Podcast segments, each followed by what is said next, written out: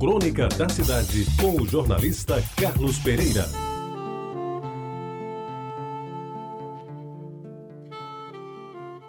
Amigos ouvintes da Reta Bajara, eu vou lembrar hoje o grande porre de 1958, a Copa da Suécia. Já se foram tantos anos, mas lembro que foi a saga de 58, quando a seleção brasileira ganhou a Copa do Mundo pela primeira vez. Ficou acertado que naquele mês de junho iríamos ouvir os Jogos do Brasil no Casarão dos Lira, numa das mais antigas avenidas de João Pessoa, exatamente na Rua Nova, General Osório. E assim foi feito durante a Copa, cujos jogos eram acompanhados pelo rádio, pois à época, por aqui, ainda não havia televisão.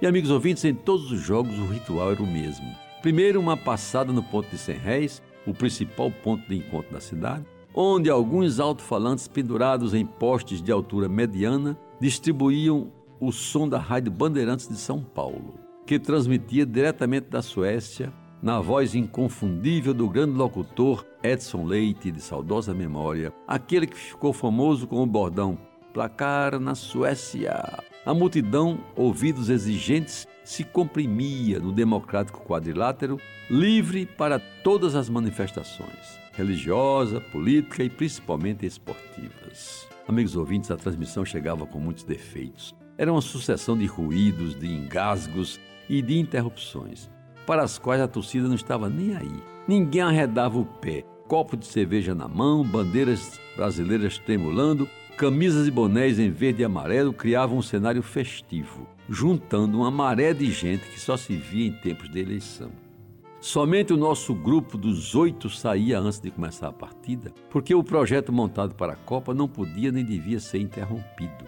Tínhamos a obrigação de ouvir o jogo final na mesma casa, mantendo os mesmos ingredientes, comidinhas, bebidas e, se possível, a mesma roupa dos jogos anteriores. E assim foi. De repente estávamos rumando para General Osório, onde a dona da casa nos esperava na porta.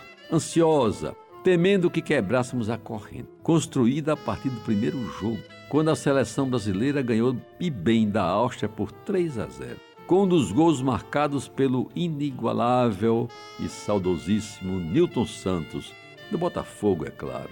Pois bem, chegamos, nos abancamos na sala diante de um rádio Philips holandês, bem sintonizado na Rádio Bandeirantes, nas ondas curtas de 31 metros, numa operação comandada pelo dono da casa, que entendia do assunto. E, para minha surpresa, houve uma proposta que foi aceita por todos. A cada gol do Brasil, os homens teriam de tomar um copo cheio de bate-bate. Bate-bate é caipirinha, de maracujá, cabendo às mulheres, se quisessem, um copinho daqueles de civil e cor. Diga-se de passagem que o bate-bate fora preparado com bastante carinho. Dois baldes de cachaça de cabeça mel de abelha e suco de maracujá, a fruta apanhada no quintal da casa.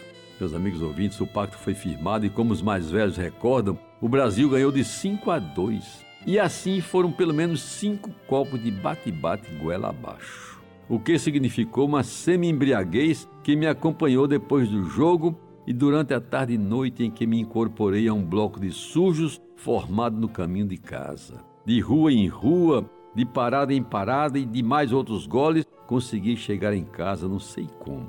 Acordei depois das dez da noite, debaixo de um chuveiro de água gelada, a minha mãe gritando para me chamar de volta à vida e aos brados dizer que aquilo acabava com a minha saúde. E após uma noite muito mal dormida, de manhã, cheio de arrependimento, me prometi que jamais tomaria um porre igual àquele. Nem que a seleção ganhasse outra Copa do Mundo, o que aconteceria quatro anos depois. Mas isso, amigos, já é outra história.